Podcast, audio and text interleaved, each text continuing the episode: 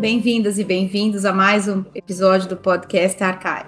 Eu sou a Flávia Amaral e a personagem de hoje é Proclo.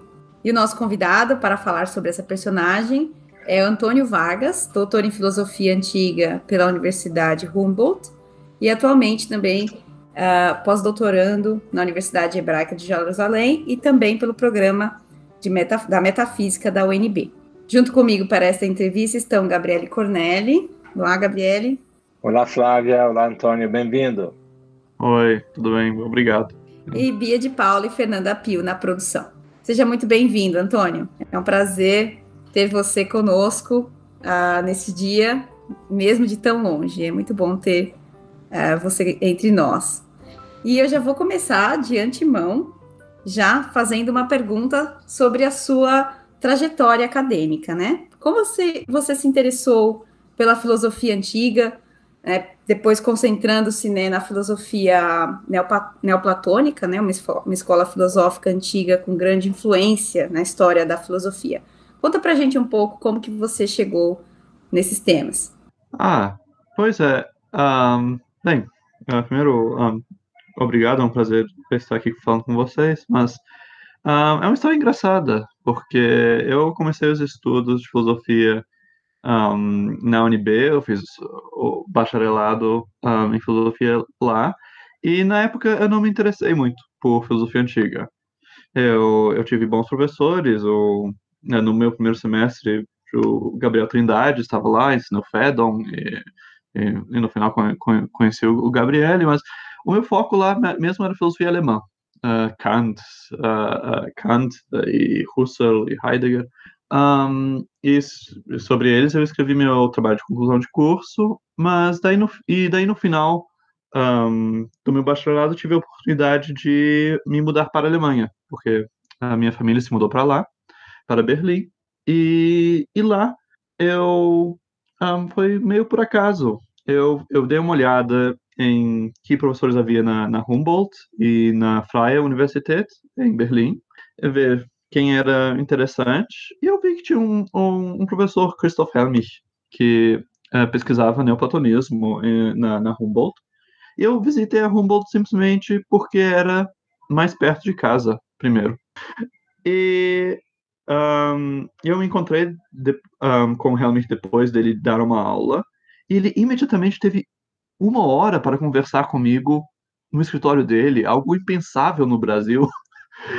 E, e, e daí, eu, e daí eu, eu, nem visitei o outro professor que, que eu tinha planejado visitar, que tratava de Fichte, e eu fiquei aí com Proclo, um, com neoplatonismo.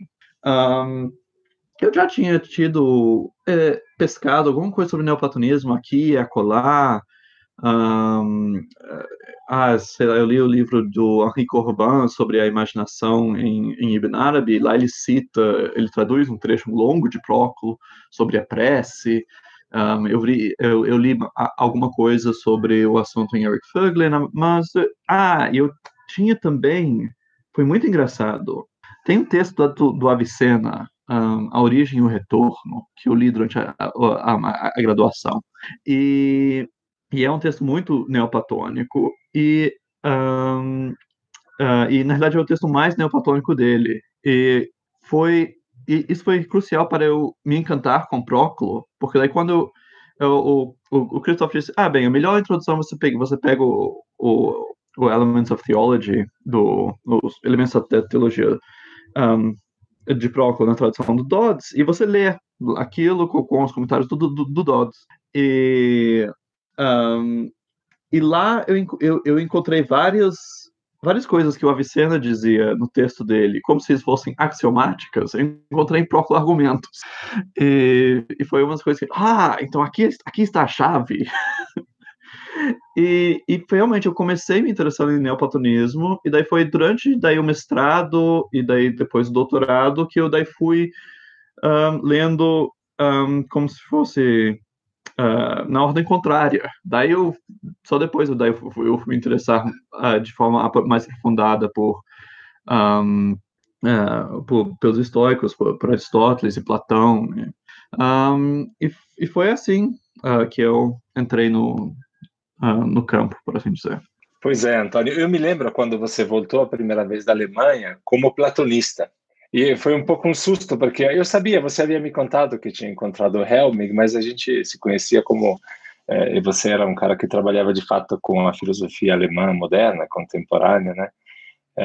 É, você teve muita sorte, eu acho, encontrou de fato um professor. Eu estive com o Helmig uma vez, dividimos um apartamento no Trinity College em Dublin. Uma personagem maravilhosa, né? Uma pessoa de fato de grandíssima qualidade acadêmica, também pessoal. Como é que foi? Uh, conta um pouco para nós, somos muito curiosos, né, Antônio? Como é que é esta coisa de ser um brasileiro formado em filosofia no Brasil, portanto, né? É, estudando na Alemanha. Como foi essa passagem? que, que você sentiu nesse momento? E assim, é, a gente não pode deixar de notar, Antônio, que você tem um forte sotaque. É um brasileiro com sotaque, né? Então, quanto a gente tem coisas a mais para contar certamente sobre isso. Você vive você vive internacionalmente já há muito tempo. Conta um pouco como é que foi esta passagem para a Alemanha e depois a gente chega também em Israel, claro. Sim, então, claro, é, o sotaque tem a ver com a minha chegada na, na, Alemanha e pelo fato, bem, eu não ter me sentido tão, eu não sei como se dizer, eu não me senti tão estranho na, Alemanha porque no Brasil eu já me sentia gringo. É, porque, bem, eu venho de uma família de, de diplomatas um, e uh, meu pai é diplomata, então quando eu era criança eu cresci no exterior, um, em Japão e nos Estados Unidos. E, e daí eu voltei para um, nasci em Brasília, mas saímos quando eu tinha um ano e daí quando voltamos eu tinha oito anos de idade e ficamos lá 14 anos. E um, uh, em, em Brasília. Eu sempre fui meio gringo lá. Eu, assim, eu tinha um sotaque forte quando eu cheguei, e daí eu, e as pessoas me perguntavam de que país eu era. E daí, quando eu cheguei na graduação, finalmente as pessoas começaram a me perguntar de que estado eu era, e, mas agora as pessoas já, já me perguntam de que país de novo. Um... já desistiram de te colocar numa caixa de estado, já estão começando a pensar que você é um cidadão do mundo, né? É, e daí, um, como era em, uh, uh, em, uh, em Berlim, na Alemanha, como, para falar a verdade, eu não me sentia tanta, tanta distância pelo fato de ser brasileiro. Um, o, um, Talvez, Antônio, mais do ponto de vista também acadêmico, assim, como foi a tua o que você sentiu de diferente? Quem sabe você tem alguma história para contar sobre isso?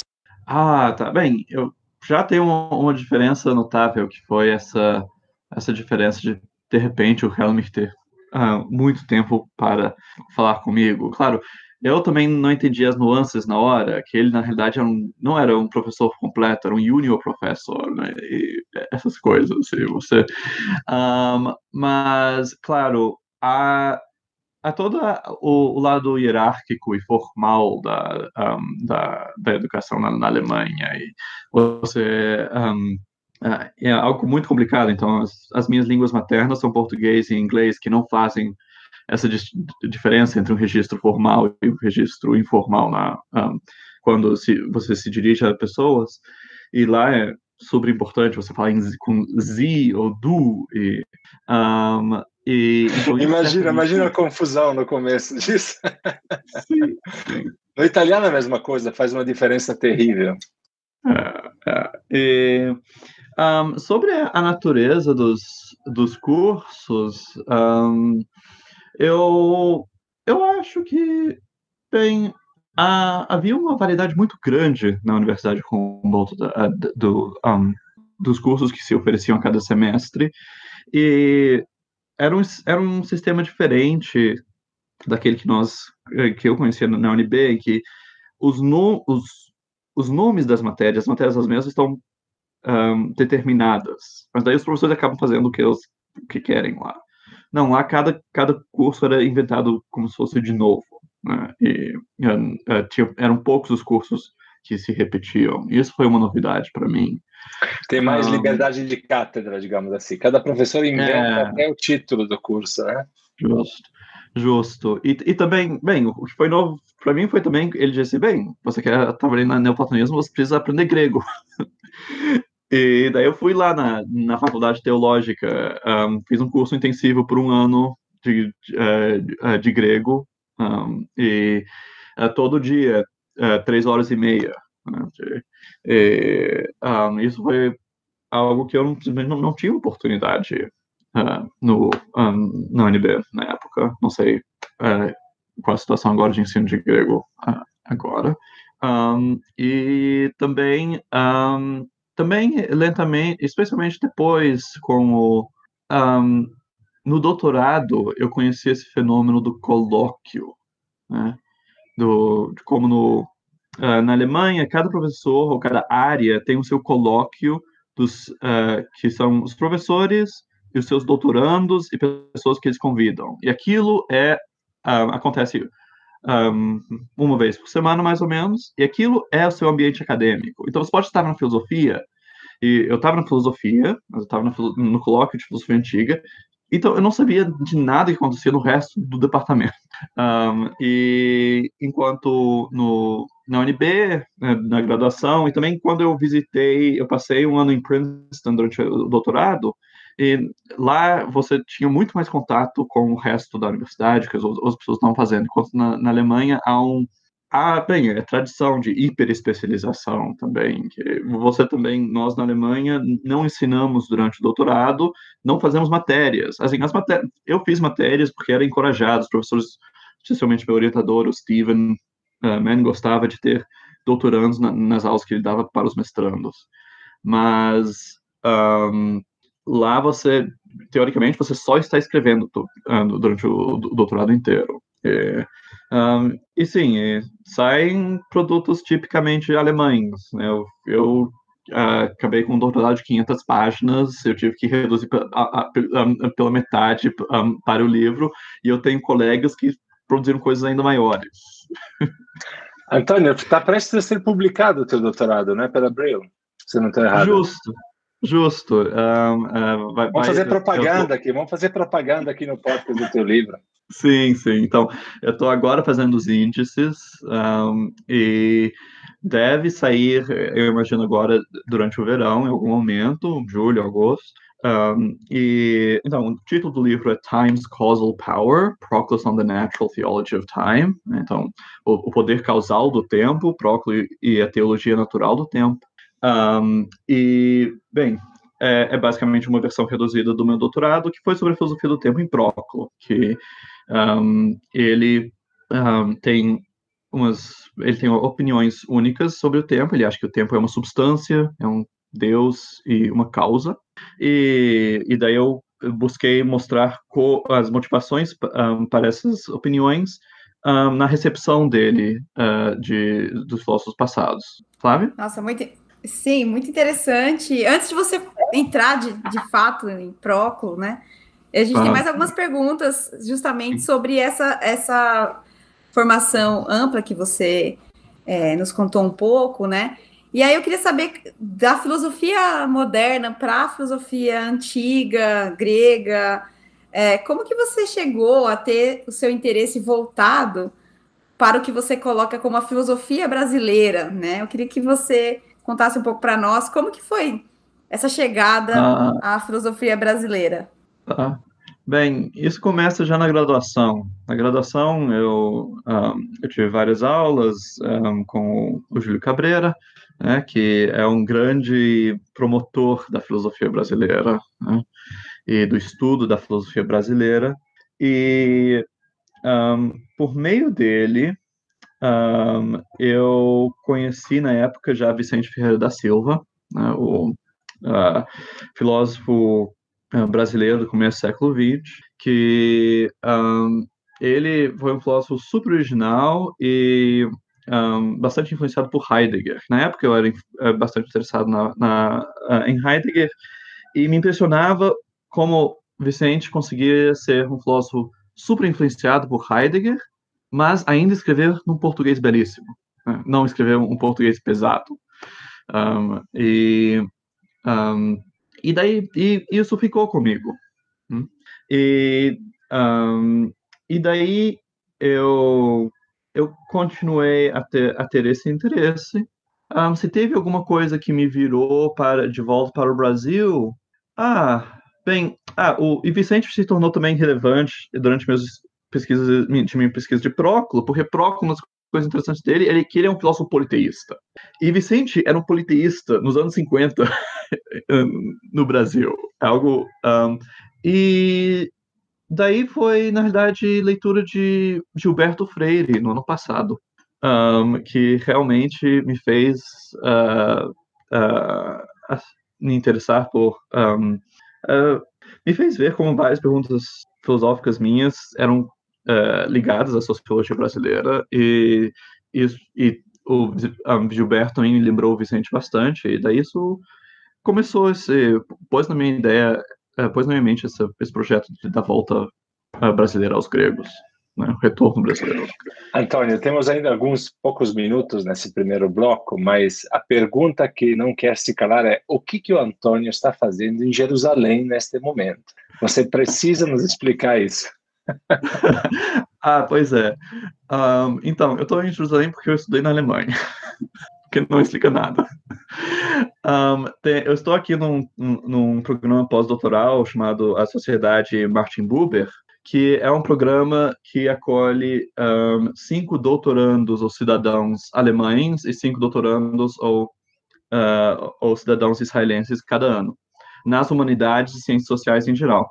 E, então, por causa que uh, estudei na, um, na Humboldt, eu pude me candidatar é, eu me candidatei a vários lugares depois do final do, do doutorado, e aqui que eu, aqui eu recebi a melhor oferta. São quatro anos, você faz a sua pesquisa, você pode ensinar, mas é, mas é opcional, e, sabe, eu, eu tenho adorado.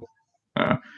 E, bem, nesse momento, nesse momento estou, estou em casa e estou ouvindo um protesto que está acontecendo um, numa praça perto de mim, que é um, um, um protesto pela paz uh, contra o conflito que está acontecendo no momento. Sim. Nossa, é, são tempos bem turbulentos aí esses últimos dias, mas enfim, a gente Sim. pode conversar um pouquinho sobre isso no próximo bloco. Vamos fazer o intervalo, então? Voltando já já para falarmos sobre Próclo, então.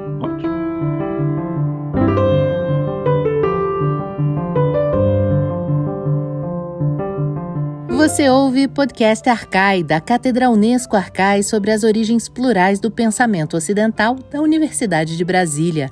Assine nosso conteúdo no lugar em que costuma ouvir seus podcasts. Fique por dentro de tudo que rola na cátedra em arcai.nb.br e nas redes sociais arroba arcaionb. E atenção, Arcai é com CH.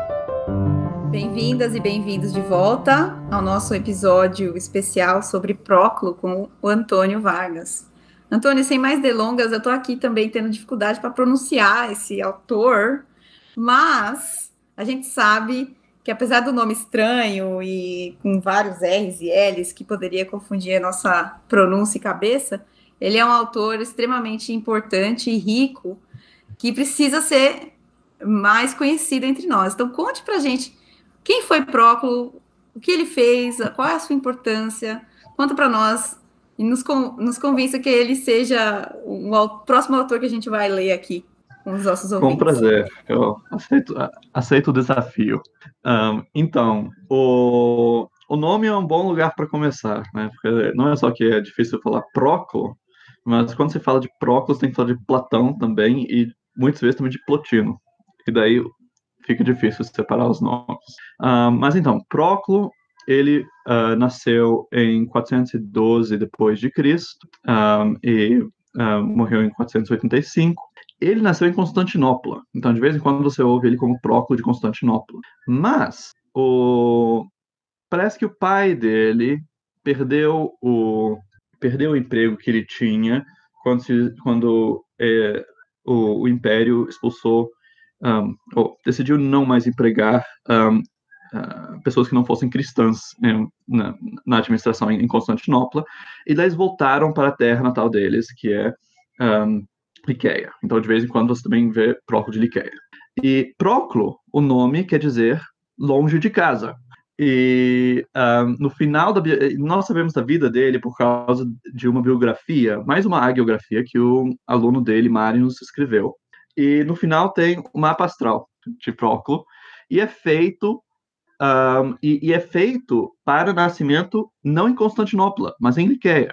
Então, talvez pode até ter sido, é, um, é uma hipótese que um pesquisador levantou, até ter sido uh, feito pelos pais para uma, uh, verdadeiramente, verdadeiramente identificá-lo com aquele lugar e não com Constantinopla. Né? Um, mas, como seja, um, ele, quem foi ele e, que, e o que ele fez? no, ele é um filósofo platonista, então ele era membro da, da, da, escola platônica. No final da vida dele, ele, ele é o chefe da academia platônica em Atenas, lá ele onde ele faz a maior parte da atividade filosófica dele. E, e a, a, o platonismo tem uma renascença grande na, na antiguidade tardia, com uh, de, depois do, do ensinamento e dos escritos de Plotino. Ele, um, ele é um filósofo um, do século um, uh, de uns três séculos antes, antes de Proclo, e ele uh, sintetiza e sistematiza, sistematiza os, uh, as doutrinas de Platão de uma forma que não, não foram feitas antes. E, e, e, nessa corrente, que nós chamamos de neoplatonismo hoje em dia, Proclo é o mais sistemático deles. Ele é, um, e um, uma das obras mais influentes dele é chamada Os Elementos da Teologia.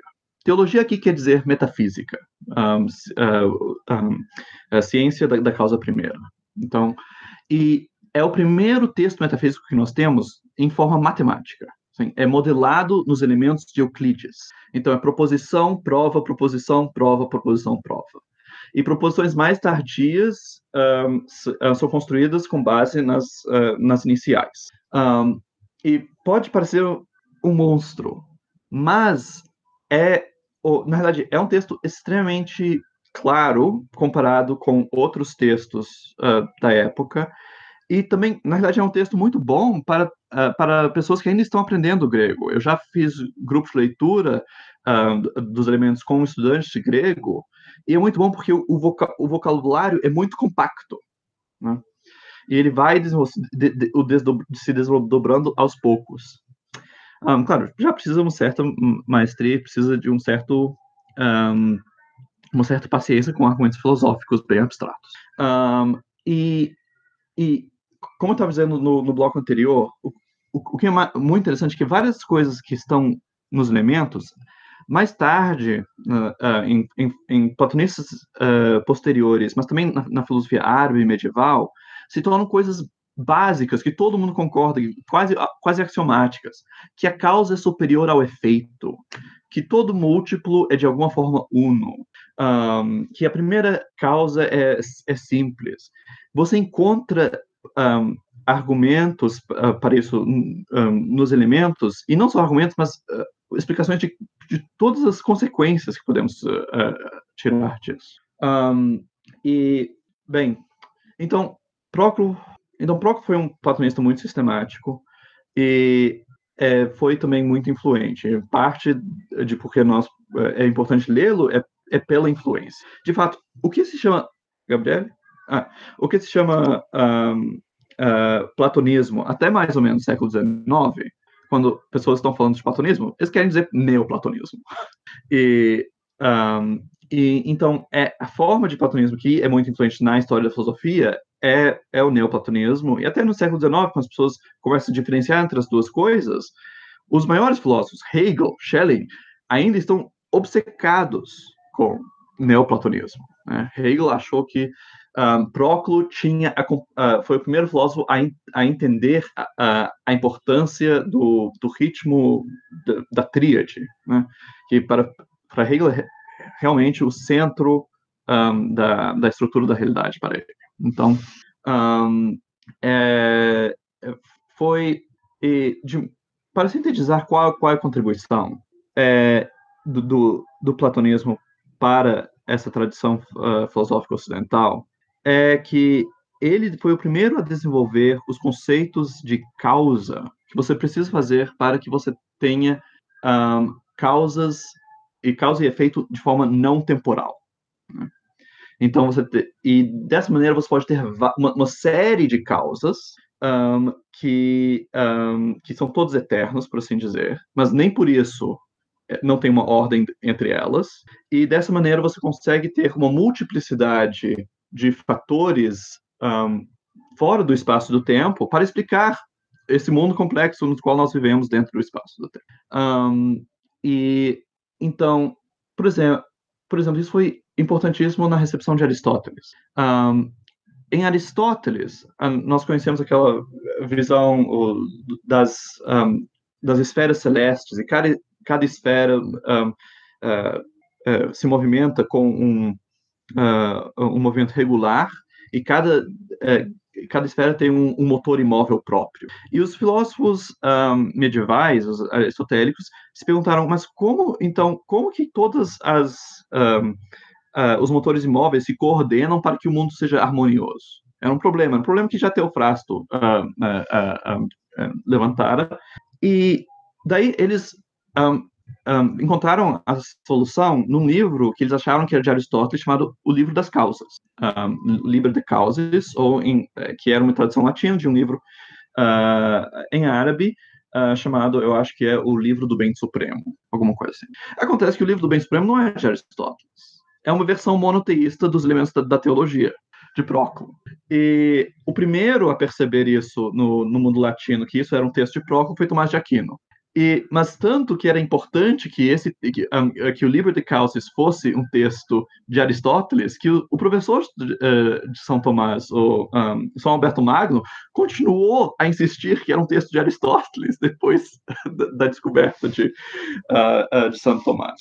Antônio, essa história é, é, de fato é, fantástica, né? De como é que a Idade Média não entendeu, tinha textos horrorosos em mão, né? Não tinha os originais, enfim é, é de fato é fascinante imaginar. Agora, é, eu vou te provocar sobre duas coisas sobre o que você falou, para você falar mais. Primeiro, esta questão é, de que o neoplatonismo fagocitou, englobou Aristóteles. Aristóteles era para eles era o neoplatônico, né, fundamentalmente. Conta um pouco desse momento, porque me parece que esta passagem, digamos assim, do neoplatonismo, entender que Pitágoras, Platão, Aristóteles eram todos na mesma eh, da mesma igreja, digamos assim, eram todos da mesma linhagem. Acho que é uma coisa importante que é pouco estudada. Eu acho que as pessoas não percebem como que esse discurso neoplatônico é um discurso fortemente influencial, de fato, depois da história da filosofia. E outra pergunta que eu te faria muito brevemente é entre Proclo e Platão, Platão mesmo, o Platão que nós conhecemos, eles se entenderiam de alguma maneira? Se se encontrassem na rua ou brigariam feio? Uh, eu, bem, quanto, quanto, quanto a pergunta breve, eu sou agnóstico com respeito a Platão. Toda filosofia está em volta de Platão e no centro da filosofia tem um buraco negro. E um, ele não, ele não, ele escreveu de maneira que ele não que é, que não dá para saber exatamente o que ele quis dizer e é assim que ele quis. Então eu eu abdico de, de tentativas de saber o que é que Platão realmente quis dizer. Agora, se você quer fazer uma leitura unificada de todos os diálogos e harmonizar todos eles, encontrar uma doutrina única, eu acho que você vai acabar com algo bem parecido com, com Próclo ou, ou com Neoplatão. Um, e isso me lembra agora também o, uh, o papel de Aristóteles. Né? O Aristóteles, em geral, não é que eles achavam que Aristóteles fosse um, ah, concordasse inteiramente com Platão. Mas Aristóteles tinha uma função purificadora do, um, uh, ah, para eles. Então, as críticas de Aristóteles e os conceitos de Aristóteles são usados para criticar platonistas que são demais, que são por demais estoicos, por demais corporalistas. E um, então, por exemplo, platonistas que, que leem o, Timeu e dizem, ah, o mundo teve, uh, teve um início, ou, ou que ah, ah, tinha um, um, movimento caótico no começo, então tem, tem uma alma maligna no mundo que causa o, o movimento caótico. Então, eles usam argumentos aristotélicos para dizer, não, vocês têm uma leitura muito superficial do texto de Platão. É, você, Platão, claro, ele já tinha uh, um, as respostas a essas objeções aristotélicas. Então, nós temos que procurar o verdadeiro sentido por trás uh, uh, dos textos de Platão.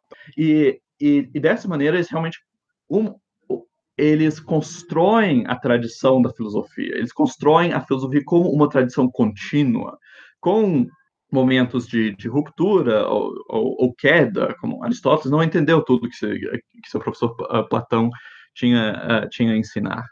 Mas um, a, eles dão essa ideia de continuidade, então até mesmo quando nós ouvimos coisas como essas ideias nova era, de uma filosofia perene, que mistura Platão e Zoroastro e os caldeus, isso vem dos neoplatônicos. E, um, e eles mesmos tinham um, um, projeto sincrético, por assim dizer, não de uh, sintetizar cultos, mas sim de tentar uh, desenvolver uma filosofia que englobasse os uh, insights um, filosóficos, teóricos, um, de, de várias autoridades teológicas, incluindo Homero, Orfeu e os horários caldaicos.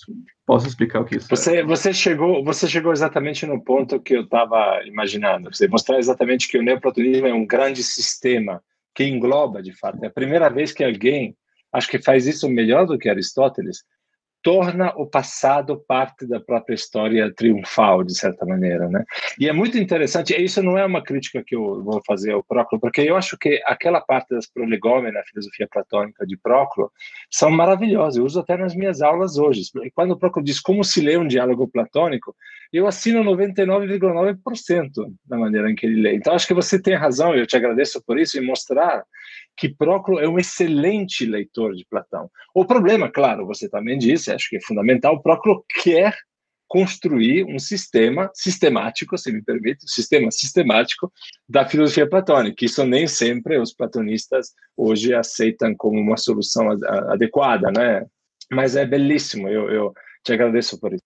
É, um, sobre isso, então, eu mencionei essa obra sistemática dele, os elementos da teologia, ele tem outras sistemáticas, ele tem um, um elementos da física também, que é basicamente um, um resumo da, da física aristotélica, mas, uh, mas ele também tem vários comentários de Platão. E isso é outra coisa que é muito útil em Proclo, porque ele é um leitor muito cuidadoso, que discute problemas de, por exemplo, um, uh, de vez em quando tem uh, é Proclo, Bem, eu estou pensando agora no caso de outro neoplatônico, que é Herméias, mas eles discutem que, questões de um, os manuscritos não batem e nós temos vários nós temos opções diferentes um, e questões que nós julgamos muito modernas, né, de, de, de crítica textual. E mas também ele quer encontrar significado em tudo, então ele leva em consideração não apenas os argumentos, mas também cenário, personagem. Flávia? Não, na verdade eu só queria, é, já que ele tem tanta tantas obras de várias de, de importância, né? Por onde começar a ler Proclo, então, para quem para quem não conhece e gostaria de se aprofundar, para por onde começar? É, então, o por onde começar mesmo tem tem dois começos possíveis. Um é o, é o Elementos da Teologia, que eu já falei, um, e tem uma tradução hoje do, do Dodds, é uma tradução já antiquada, Uh, mas ele é muito bom e, as, e, ele tem essa coisa dos, dos ingleses que eles falam, de, especialmente dos neoplatônicos, mas em geral de outros filósofos antigos, e eles estão eles não, eles não compram aquilo mesmo. Eles, e isso é um, é um pouco chato. Tem um, sentimento de, tem um sentimento de superioridade britânica sobre o texto é. escrito por um não britânico. Né? É. E, um, mas apesar disso, ele é muito bom em explicar. Ah, Próclo está, está, respondendo aqui a Aristóteles, está tirando isso aqui de Platão. Ou, né, tipo, é, ele era um classicista muito bom e, apesar dele parecer ter um tom condescendente, para a época, ele era super favorável aos, ao, ao, ao, neoplatonismo e a Próclo. Então, esse, esse seria um, um começo possível. Um, e, bem, eu Bem, eventualmente, eu estou trabalhando agora num, numa tradução do, do, dos elementos, mas isso deve demorar um tempo ainda. Um, e outra seria o comentário ao Alcibiades, de Platão. Então, os, os neoplatônicos eles tinham um currículo de 10 obras, de 10 diálogos platônicos um, uh, com os quais eles ensinavam a doutrina platônica e dois daí uh, extras, o, o, o Timeu e Parmênides, que eram como se fosse a suma de toda a filosofia platônica. Um, mas e o primeiro do currículo é o Alcibiades, que é sobre conhecimento de si mesmo. E, e daí isso um, é, é, é, um, é um diálogo menos metafisicamente pesado do que outros, e um, fala de temas éticos mais próximos, um, de, de, um interesse geral, mas também te dá um, alguns, algumas janelas para o que é de estranho. Então, ele tem uma longa discussão sobre quais são os tipos de daimones, quais são de espíritos mediadores entre mortais e deuses. Um, mas, e agora um, no, no, Brasil tem o Danilo Costa Lima, é alguém que está trabalhando, trabalhando sobre esse diálogo, uh, sobre esse comentário um, uh, de Proclo. Um, e então esses seriam os dois os dois começos. O, ou também algo, outra possibilidade seria a biografia de Marinos, não te dá uma entrada na, na filosofia de Proclo, mas te dá um, o clima cultural, por assim dizer. E, é, se chama sobre Pro, Proclo ou sobre a felicidade. Porque Marinos quer argumentar que Proclo foi o homem mais feliz dentre aquelas pessoas reputadas pela sua felicidade. É, é uma boa, é uma boa leitura. Para agora, né? Enfim, brincadeiras à parte, é, é muito obrigada, uh, Antônio. Acho que foi. O tempo é curto, infelizmente a gente precisa encerrar, mas eu acho que os ouvintes ficaram com uma excelente exposição e várias dicas de leitura de por onde começar a ler o Próclo, sobre quem ele é, a sua importância. Mas a gente também gostaria de saber onde encontramos os seus trabalhos, né? A gente sabe que você tem um blog, se você quiser comentar, onde a gente pode encontrar o que você tem feito é, nos seus estudos. Sim, eu tenho, eu tenho um site, obrigado por contar, é antoniofilósofo.com. E lá é possível encontrar um, meus textos. Eu também eu tenho um blog lá no site sobre minha vida em Jerusalém. E, sim, agradeço a, a, todos que se interessarem. Muito obrigada. Foi excelente ter você conosco aqui hoje. Obrigado. Muito obrigado, Antônio. Volte logo ao Brasil. Estamos te esperando. Obrigado.